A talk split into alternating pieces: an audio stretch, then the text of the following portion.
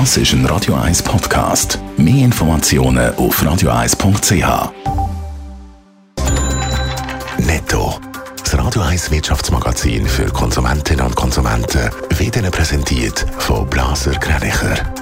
Wir beraten und unterstützen Sie bei der Bewertung und dem Verkauf von Ihrer Liegenschaft blasergreinicher.ch Adrian Sutter. Die Grossbank Credit Suisse prüft gemäss Insider eine Kapitalaufstockung. Gemäss mehreren Medienberichten ist die Bank im Moment mit Grossaktionären im Gespräch.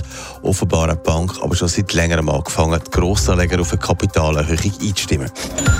Der Flugzeugbauer Boeing muss in den USA einen weiteren Bus von 200 Millionen Dollar zahlen. Hintergrund sind zwei Flugzeugabstürze von 737 MAX-Maschinen in den Jahren 18 und 19. Dabei sind fast 350 Menschen ums Leben gekommen. Schon vor einem Jahr hat Boeing in diesem Zusammenhang einen Bus von 2,5 Milliarden Dollar gezahlt. Wegen einer Fehlfunktion bei den Fernsteuerhebern muss Tesla in den USA mehr als eine Million Autos zurückrufen. Gemäss dem Elektroautobauer sind durch die Fehlfunktion schon Leute verletzt worden. Die Aktie von Tesla ist nach dieser Ankündigung um 3,5 Prozent gesunken.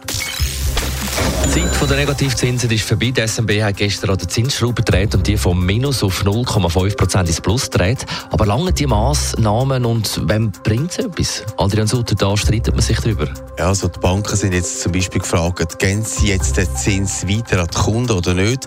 Also die Mindestzinsen, die dürften zumindest fallen, aber ob man dann auch wieder Geld bekommt für Sparen, ist noch fraglich bei vielen Banken. Zara Stalder von der Stiftung für Konsumenten findet aber, das wäre jetzt angebracht. Banken haben Gebühren hochgetan, querbeet.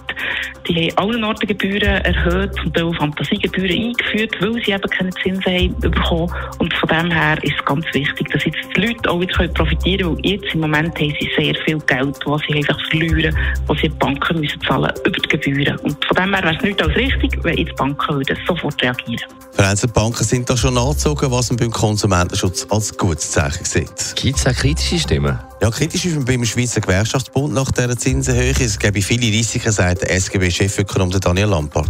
Wegen dem Franken, der sich äh, in der Tendenz aufwertet, aber auch wegen der Zinsen im Inland, die steigen. Man muss einfach jetzt schauen, was man macht, weil die Teuerung kommt ja vor allem von den Energiepreisen her. Und äh, was die Nationalbank macht, ist natürlich generell die Wirtschaft jetzt bremsen.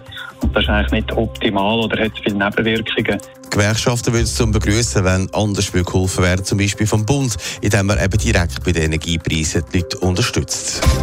Netto, das Radio 1 Wirtschaftsmagazin für Konsumentinnen und Konsumenten.